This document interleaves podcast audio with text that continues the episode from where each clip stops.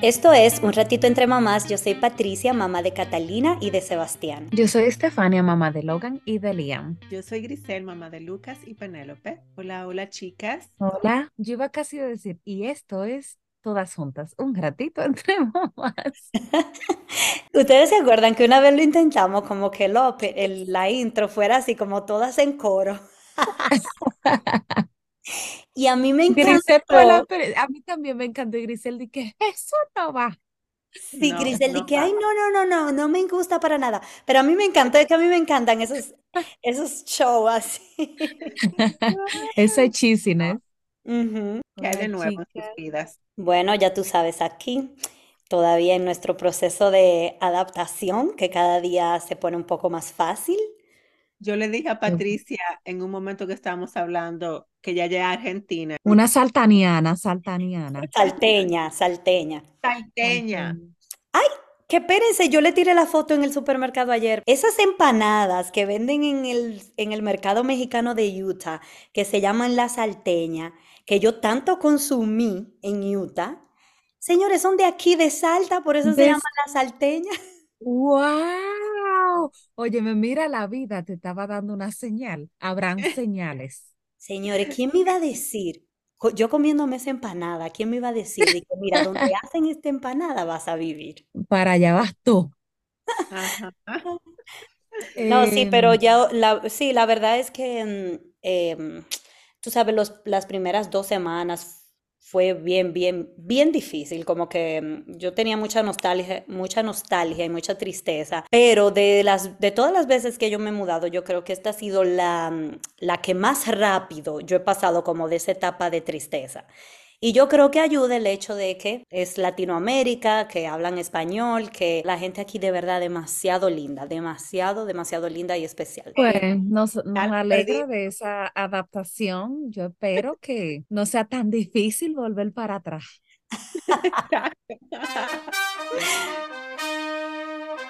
Les recordamos que nos sigan en nuestra página de Instagram y Facebook, Un Ratito Entre Mamás Podcast. También nos pueden escribir a un ratito entre mamás gmail.com.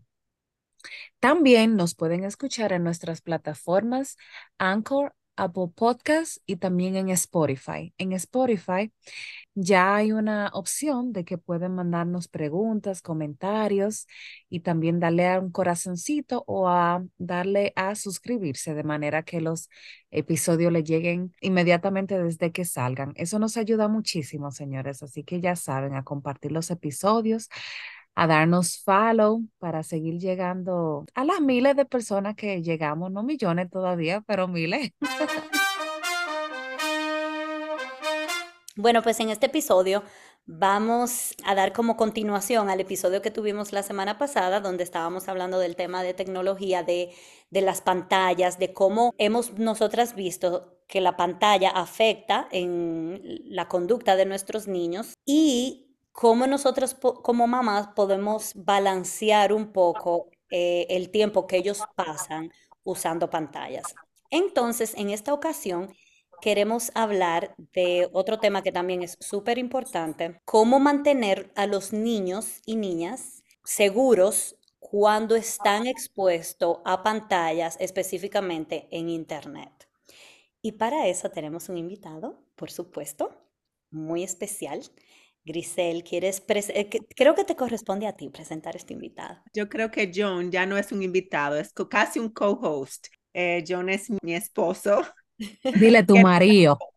que nos ha acompañado en muchísimos episodios ya, que no ni recuerdo en cuántos, pero pensamos que en este tema de lo que es más eh, enfocado en cómo proteger a nuestros niños de lo que pueden encontrar o de los peligros que pueden encontrar en el Internet, yo creo que John es un experto en eso, nos puede ayudar un poquito a darnos un poco de claridad de qué podemos hacer como padres para proteger a nuestros niños, pero no solamente eso, sino qué peligros ellos pueden encontrar en el, en el Internet cuando ellos son expuestos a todo lo que hay ahí o cuando le damos acceso eh, quizás nuestros niños como que están en una edad que no tenemos este problema tanto porque son pequeños, no tienen acceso a, inter- a internet, no tienen redes sociales, pero como que es un, es un tema que deberíamos empezar como a prepararnos para cuando llegue el momento. Y también es un tema que tenemos muchas mamás que nos siguen, que son, tienen niños adolescentes.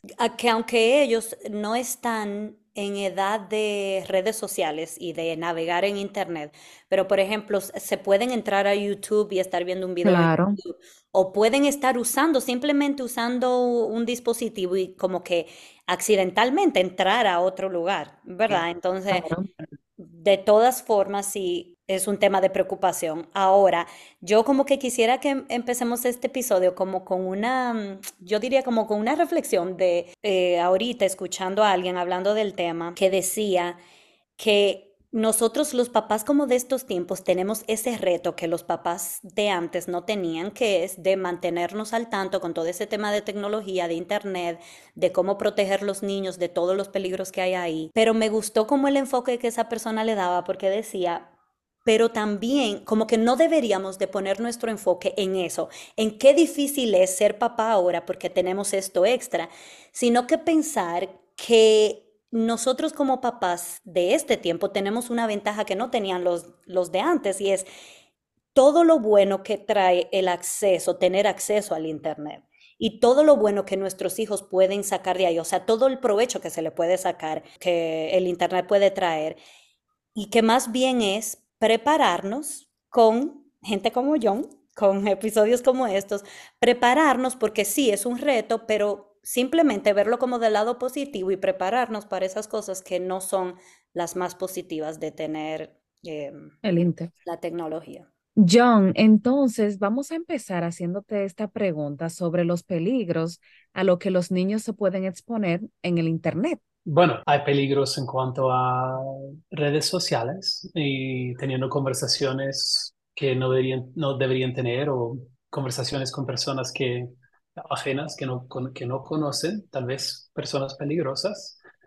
Puede ser haciendo una búsqueda en el internet y encuentran contenido de odio, de violencia, de pornografía, cosas así que pueden encontrar y no saber qué hacer al encontrar resultados así en la búsqueda. Pueden ah, encontrarse con mensajes que, en cuales pueden hacer clic y les lleva a un lado para entregar, para solicitar información personal que no deberían entregar. Información de su nombre, su dirección, dónde viven, la escuela donde van, cosas que tal vez parece a ellos inocente, pero no entienden que no deberían compartir información personal. Y hay cosas así. eh, Se llama, a veces se usa con adultos que se llama phishing y son correos electrónicos para solicitar información y engañar un poco a los que reciben esos correos en hacer clic y proveer información como contraseña o números impor- importantes como Social Security o identificación, cosas así que, o, o de una cuenta bancaria que no deberían meter en, en un formulario inseguro. También creo que se llama ciberacoso o allá en el internet, bullying en el internet también, Sí. como pueden encontrarse con otra gente, gente que conocen o no, que les mandan mensajes o imágenes que pueden, bueno, que es que es un contenido que no deberían experimentar como, como niños, no importa la edad. Ah, entonces se pueden encontrar con muchas cosas inesperadas y inapropiadas para ellos. Y si no entienden cómo enfrentarlo, va- va- puede causar daño, miedo. Entonces hay muchas cosas en realidad y hay diferentes plataformas. No, es, no son solo los teléfonos o tabletas. También son televisiones que ya son smart TVs, consoles de juegos. ah, también tienen muchas veces una manera de hacer chat o conversación o conversar ah, Sí. con audio. Y entonces vivimos en un mundo muy conectado. Entonces es súper importante como padres entender todo eso, aceptar que nuestros niños viven en este mundo, van a tener que vivir en este mundo y deberíamos ayudarles a entender qué van a, a ver, escuchar y cómo protegerse un poco mejor. Eh, entonces sí, pueden encontrarse con muchas cosas eh, online que pueden ser Sí. Con relación a eso eh, que tú estás diciendo, eh, John, de, de que es, es, algo como que estamos súper conectados, es algo como que en, en, el mundo que vivimos ahora mismo, eso me hace pensar como que Lucas y Penny a cada rato vienen a decirme, mamá, mi amiguito del colegio tiene un teléfono. Ya los niños de 7, 8 años tienen acceso a un teléfono con internet. Entonces, no es que quizás nosotros lo vamos a dar o no, es, no quizás no tengamos ese problema aquí en la casa, pero cuando se van, cuando están con los amiguitos, que los amiguitos más y más tienen ya un teléfono y acceso al Internet, es lo que esos amiguitos pueden enseñarle, lo que ellos pueden buscar o encontrar cuando están jugando. Entonces, eh, en ese sentido, me parece como súper importante de que sepamos qué es lo que hay y al mismo tiempo informar a nuestros niños también de que hay esos peligros, cuáles son esos peligros y um, enseñarles a que ellos tengan un criterio de decidir, no, mira, eso no es bueno, yo no, lo, no voy a mirar eso. Yo también pienso, mira, en el Internet y todo lo que te expone a ese mundo exterior tan grande, te lo puede estresar también con ciertas informaciones que pueden ver. Y de hecho, yo vi en estos días como un anuncio que decía como el social media uh, tiene un efecto, puede tener un efecto negativo en la salud mental del niño, porque no es lo mismo cuando el niño pues piensa que su mundo es, digamos, lo que conoce y cuando ve tanta información o está expuesto a tanto, eso de nuevo puede estresarlo o puede darle miedo o puede exponerlo mucho más a peligros que están allá afuera. Eh, tú sabes que, Grisela, ahorita tú, con eso que tú estabas diciendo de, de tener esas conversaciones con los niños, eso mismo también escuchaba, que hay muchas cosas que nosotros podemos hacer antes de poner las restricciones y una de esas es, aparte de las restricciones, es tener esa comunicación abierta con los niños, mostrar interés de lo que ellos están haciendo, el app que ellos usan, los juegos que les gusta jugar en el, en el iPad, porque cuando tú te sientas con ellos y muestras interés por lo que ellos están haciendo cuando están conectados a un dispositivo, tú les das esa confianza a ellos para de que si surge algo que es desconocido para ellos o, o que les da miedo o que se encontraron con algo inapropiado, ellos van a tener esa confianza de venir donde ti y decirte, me encontré con algo que no sé lo que es, ven, ayúdame. Y eso me parece como que, como que es el primer paso hay muchas restricciones, que se, muchos settings que se le podrán hacer a los dispositivos, pero como tú dices, ellos pueden salir y encontrarse con otro niño que no tiene, eh, que no tiene como controles en su dispositivo, que, que, no hay ningún control y que puede entrar y explorar en todo. Y ellos pueden ver, pero ellos tienen que tener esa capacidad de discernir, esas son de las cosas que yo no estoy permitido ver o esas son cosas que no son apropiadas para mi edad. Entonces esa persona decía que también hay que compartir con los niños.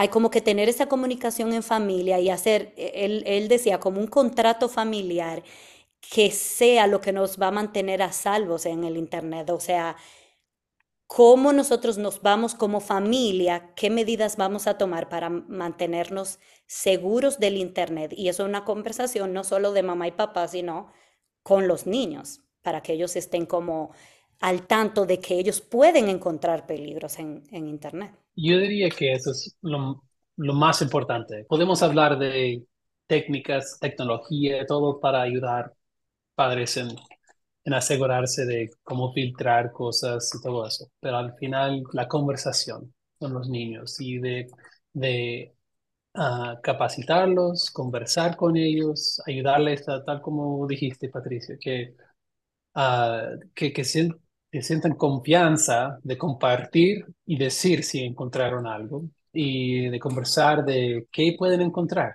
ayudarles y saber que a una edad tal vez más temprana de lo que estamos pensando, deberíamos ya estar conversando de lo que pueden encontrar. Porque como, como dijo Grisel, van a ir a la casa de un amigo y van a encontrar algo. Y si hemos, hemos tenido la conversación antes, en prepararles cómo decidir y discernir qué hacer, ya sabrán cómo apagar la pantalla, de salir de, esta situación y tener la confianza también con nosotros de compartir lo que pasó. y que está bien y que no vamos a juzgar, no vamos a castigarles por haber visto o escuchado algo, de apoyarles, de hacer de esto una situación positiva, de ayudarles a entender qué fue malo y que está bien que salieron de, esto.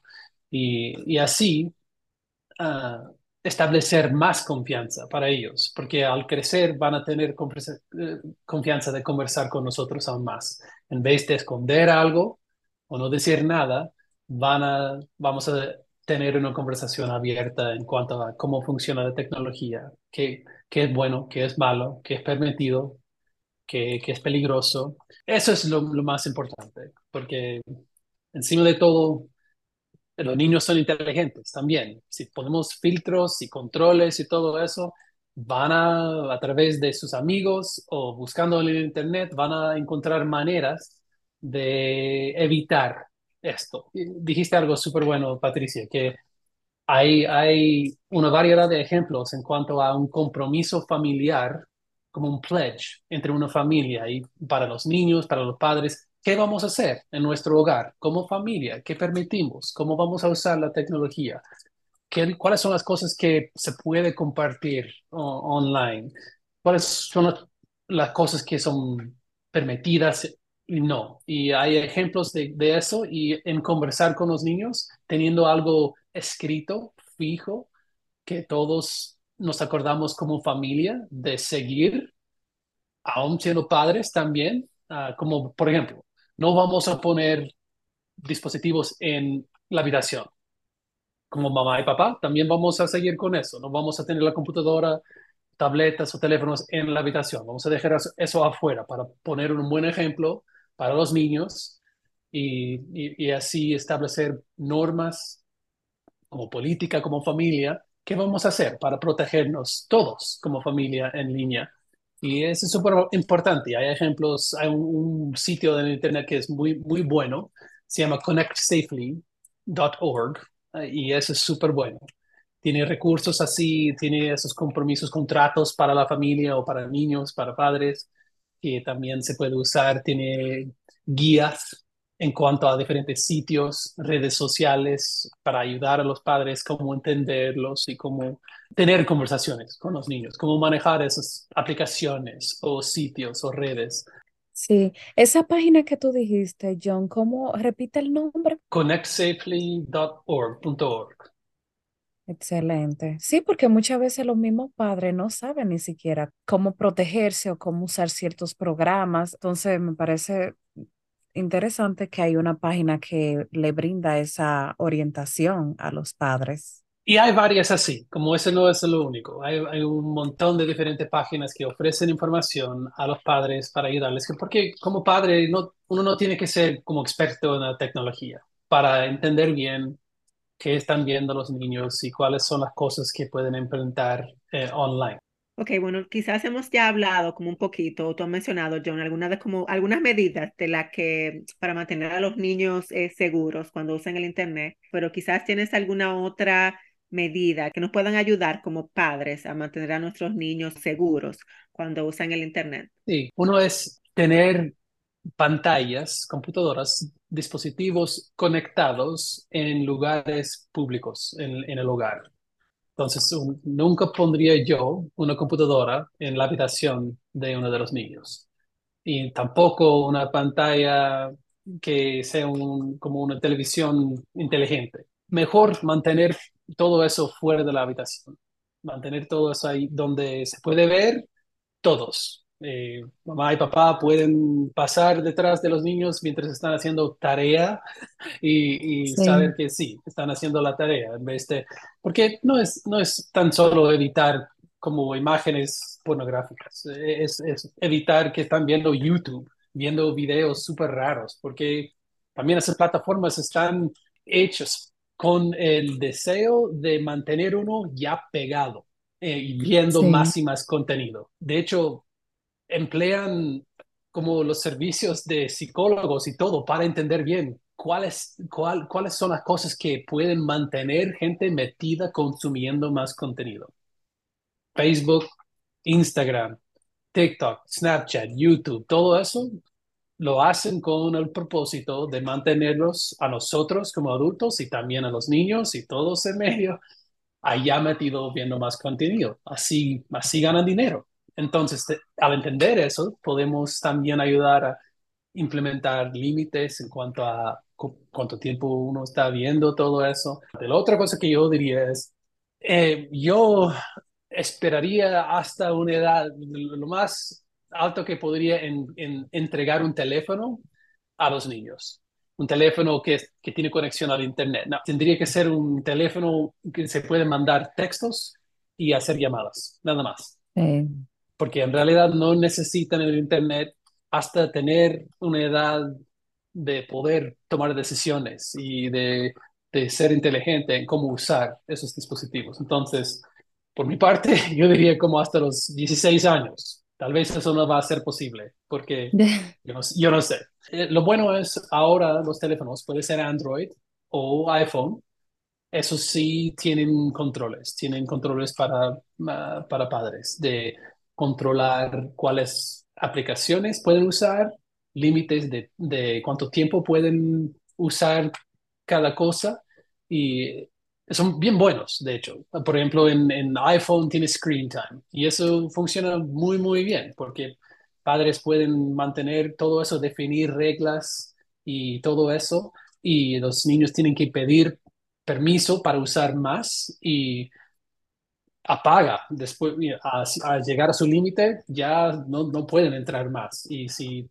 intentan ver algo que es contenido inapropiado no pueden. Como ya e, eso impone ciertos filtros como parte del dispositivo. Entonces eso es bueno también, en saber que esos tienen eso. Y casi todos dispositivos tienen una forma de, ah, de parental controls, controles para padres. Y uno como padre debería familiarizarse con esos controles. A veces son pocos esos controles, pero hay algo para controlar tal vez algo que puede mandarles un, aviso si están los niños tratando de ver algo, pero al final casi todo, aplicaciones, sitios en el Internet donde pueden meterse los niños, hay por lo menos ahora controles para padres para controlar eso y tal vez ser un poco mejor informado en cuanto a lo que están haciendo los niños. Yo no sabía que iPhone tenía esos controles de padre, entonces yo hoy, mañana me voy a poner yo a revisar. Porque, o sea, por más básico que sean, algo es algo. Pero hay otros apps que tú puedas mencionar que sean em, como ya destinados y específicos para eso, que tú no puedas mencionar. Sí, sí, de hecho hay, hay unos buenos. Por ejemplo, hay uno que se llama Custodio. Ah, es súper bueno y es una app que, que se puede instalar en, en la computadora o en el teléfono también, o tabletas. Eh, se llama Custodio. Y eso es lo mejor que yo he visto. Hay, hay otros también como NetNanny, es muy bueno. Pero Custodio es lo mejor porque funciona tras todos los dispositivos y tiene todo conectado. Ahora viene con un costo, hay un costo anual, es como suscripción para tener acceso a todos los, toda la información, porque la aplicación manda y controla todo en cada dispositivo y después manda eso al cloud para los padres poder ver reportes, ver todo lo que está pasando. Y casi todos tienen cierto costo cada, cada año en usar. NetNanny es otro, Bark es uno también. Al final eh, se puede probar por un mes y ver si funciona o no ah, para preferencias de, de, los padres y, y, decidir cuál de estos uno quiere usar. Pero esos serían los tres eh, que yo recomendaría como aplicaciones, también pueden poner algo en, para toda la casa, como un dispositivo que filtra todo y, controla todo. Por ejemplo, hay uno que se llama Circle y es un dispositivo que te pone al lado de la conexión del router, como la conexión que sale de la casa al Internet y puede funcionar como filtro y también tiene conexión con aplicaciones que instala en cada dispositivo, pero conecta y combina para tener también más control para toda la casa. También se puede usar una cosa que tal vez un poco más técnica, pero para entender cómo funciona esto, es importante entender que el Internet cada cosa tiene un nombre, ¿cierto? Como páginas tiene su nombre, como google.com es su nombre. Tras de eso, cada sitio tiene una dirección que es un número. Detrás de google.com hay un número que conecta a esta, este sitio. Cada dispositivo tiene que saber cómo pedir a servidores, bueno, estoy buscando tal y tal sitio. ¿Dónde busco para eso? Y cada proveedor de Internet provee, ese servicio de resolver nombres de sitios en el Internet.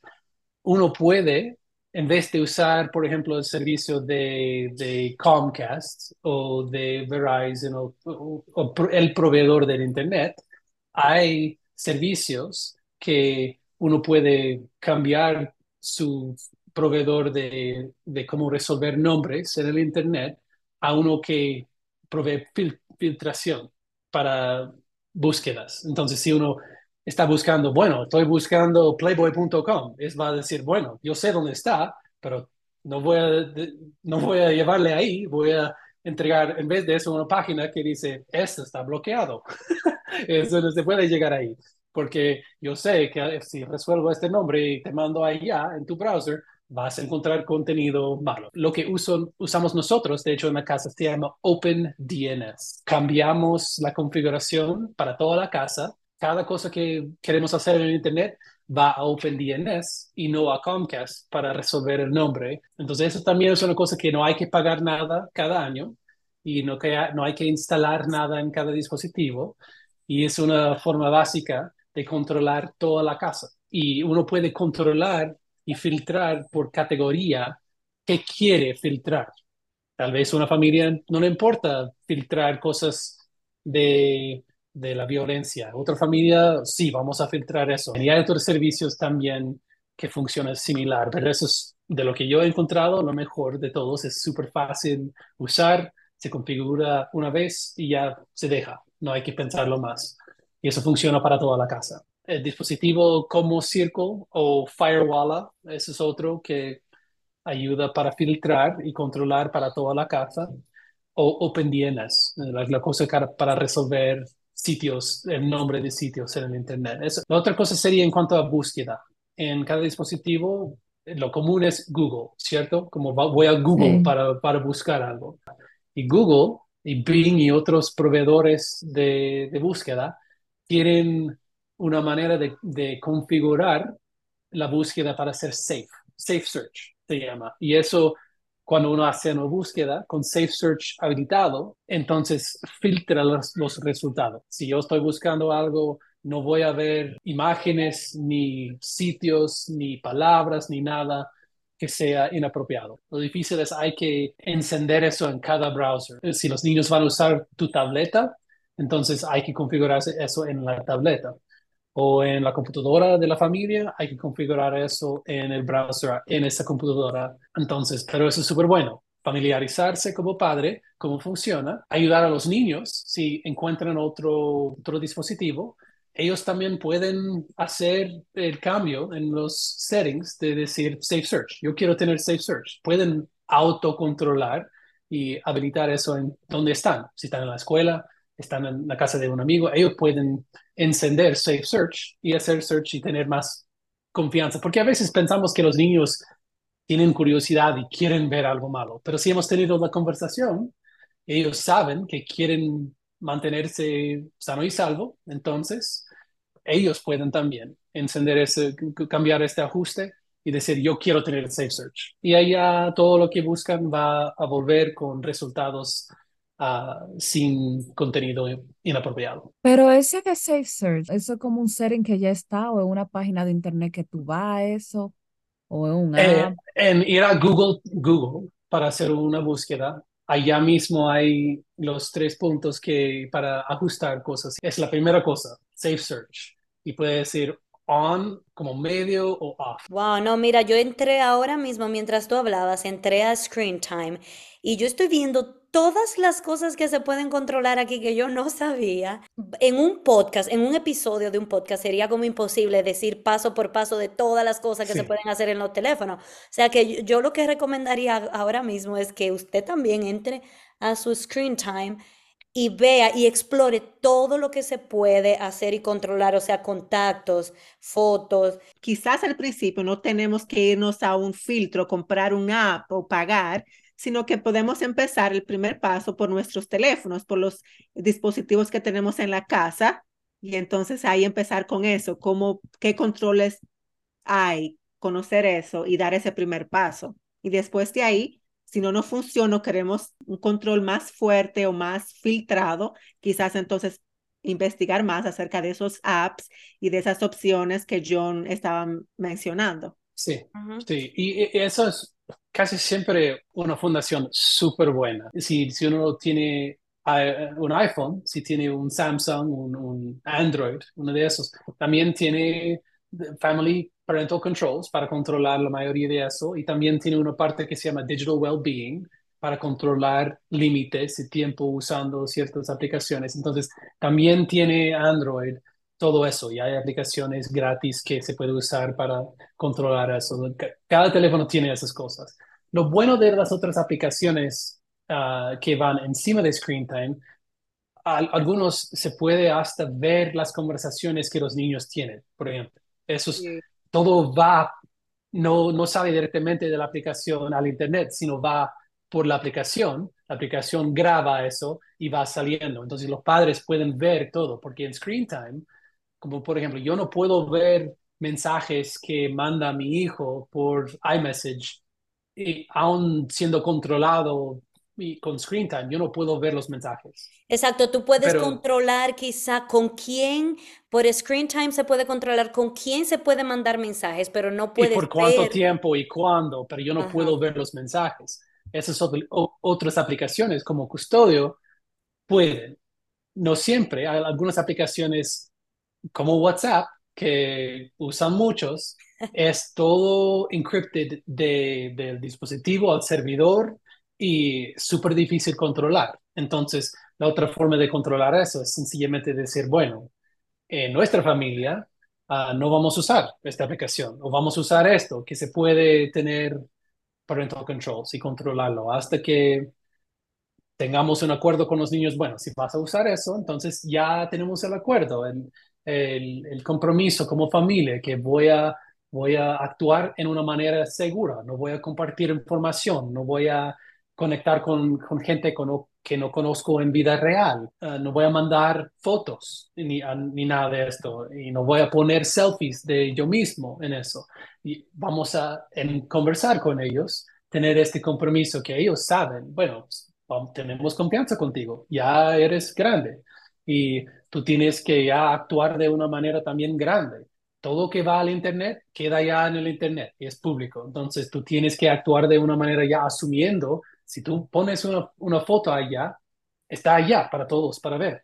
Entonces, no ponemos cosas privadas allá en el Internet, no compartimos nombres, direcciones, nuestra escuela y, y, tenemos cuidado si sacamos una foto de, de, respetar los derechos de los demás. Tal vez ellos no quieren una foto de ellos mismos allá en el Internet, así que hay que preguntar, ¿está bien si sacamos una foto y lo pongo allá al Instagram? Y, y allá van aprendiendo porque van a ser adultos no, no tan lejos, ya van a ser adultos y tienen que saber también cómo actuar bien y tienen que desarrollar eso poco a poco, como hoy hablamos al principio.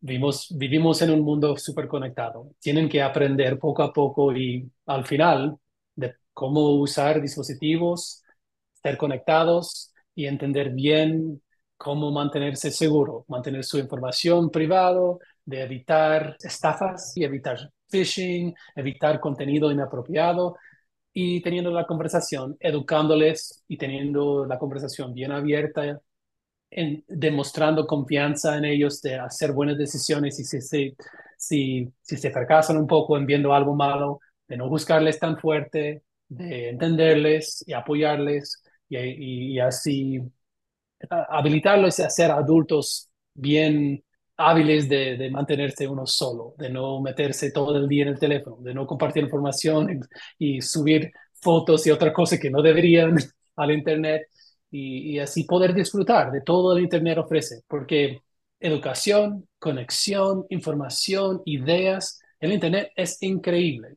pero con todo eso también viene todo, lo malo que hemos, de, de lo que hemos hablado y es un balance. Y si educamos a los niños a cómo manejar eso, van a poder disfrutar de aplicaciones, juegos, experiencias, contenido que les trae más a su vida y también saber evitar lo malo y comportarse bien en una vida tan conectada.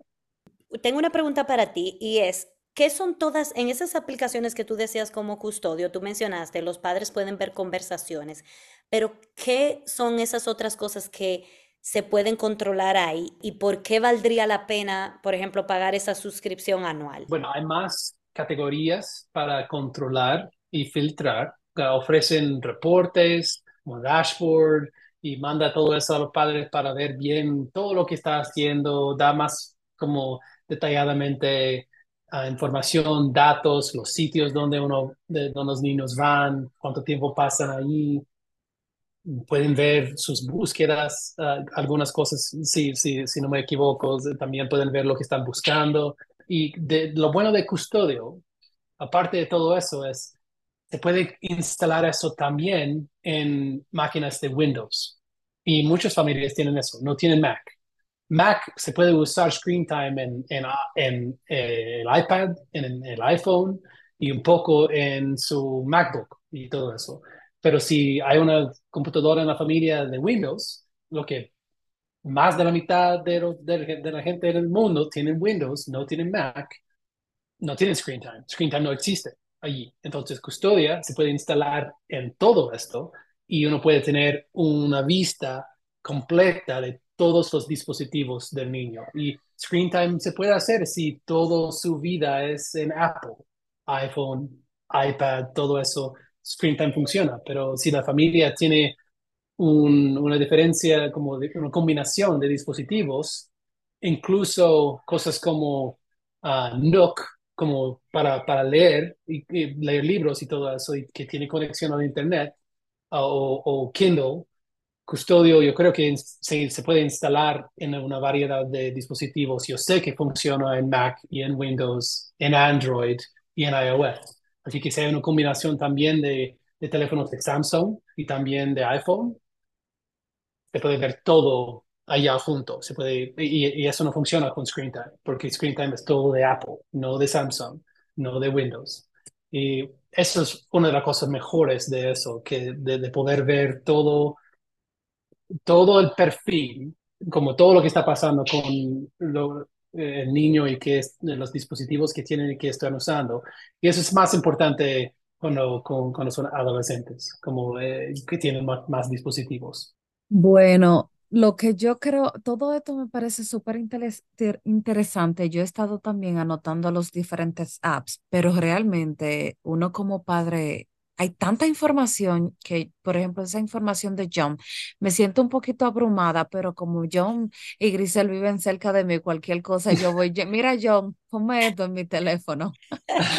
pero como padre, uno tiene que tener un compromiso serio de aprender estas cosas, de buscar alternativas para mantener a sus hijos, aunque sea un chinchín más seguro en este mundo del Internet que puede ser tan no, pero abrumador. Lo bueno es es, de hecho, es bueno porque uno puede demostrar a, su, su, hijo interés en todo lo que están viendo. Eh, se puede crear más conexión en establecer esta conversación, establecer este compromiso, demostrando a su hijo, me importa lo que estás viendo. ¿Qué estás viendo? Cuéntame de los amigos que tú tienes en línea. Cuéntame de lo que estás viendo. Oh, qué, qué chulo. Yo quiero ver eso. Comparte este, este video gracioso que, viste, el otro día. quiero, ver eso también, comparte conmigo, yo voy a compartir contigo. Es otra manera de conectar también, que es algo bueno, no, es, no tiene que ver con evitar lo malo y inapropiado, es también aprovechar de conectarse con lo que están experimentando en línea, tal vez jugar este juego con ellos, tal vez meterse allá, que están teniendo una conversación de un tema que les interesa mucho eh, les va a demostrar que realmente les queremos mucho uh, si, si tomamos el tiempo de familiarizarnos con esas aplicaciones y los lugares donde ellos les gusta hang out uh, online. Uh, entonces, la otra cosa que eh, estaba viendo, eh, que una cosa muy buena que hace Custodia es uno puede definir frases que son como, ah, que dan alertas. Por ejemplo, uno puede definir si, si en grabar conversaciones, eh, eh, graba, por ejemplo, no digas a tu mamá. Entonces, eso puede mandarme una alerta. Oye, algo pasó hoy durante una conversación que durante la conversación dijeron esto o como come alone, viene, viene, solito, cosas así que son peligrosos y se puede, uno puede definir también cosas así para recibir alertas y, y no tener que esperar un reporte y, y ir viendo todos los detalles, sino uno puede definir de antes si algo y tal y tal y tal cosa pasa, me avisa y, yo puedo responder. Eh, si, esas si esas palabras o esas frases surgen en una conversación que ellos están teniendo, te manda como esa notificación. Exacto. Bueno, yo pienso que ya con toda esa información estuvo súper buena, súper interesante. Eh, que John nos, eh, nos ha dado. Yo siento como que sería un buen punto para finalizar el episodio, ¿verdad, chicas? Y como que ir a hacer las tareas como siempre. Yo siento que cada vez que yo tenemos un episodio, como que hay tareitas que hacer. Queda un compromiso. Gracias, John, por tu tiempo. De nada. por estar dispuesto siempre a compartir todas esas eh, conocimientos. Gracias por aceptar la invitación, a pesar de que ahora estos horarios de un ratito entre mamás son tan eh, tardes y extendidos. Gracias por estar dispuesto a este momento, al final del día, a juntarte con nosotras. Claro que sí. Bueno, y a, todas, a todos los que nos escuchan, gracias por estar ahí y hasta un próximo episodio. Bye. Bye.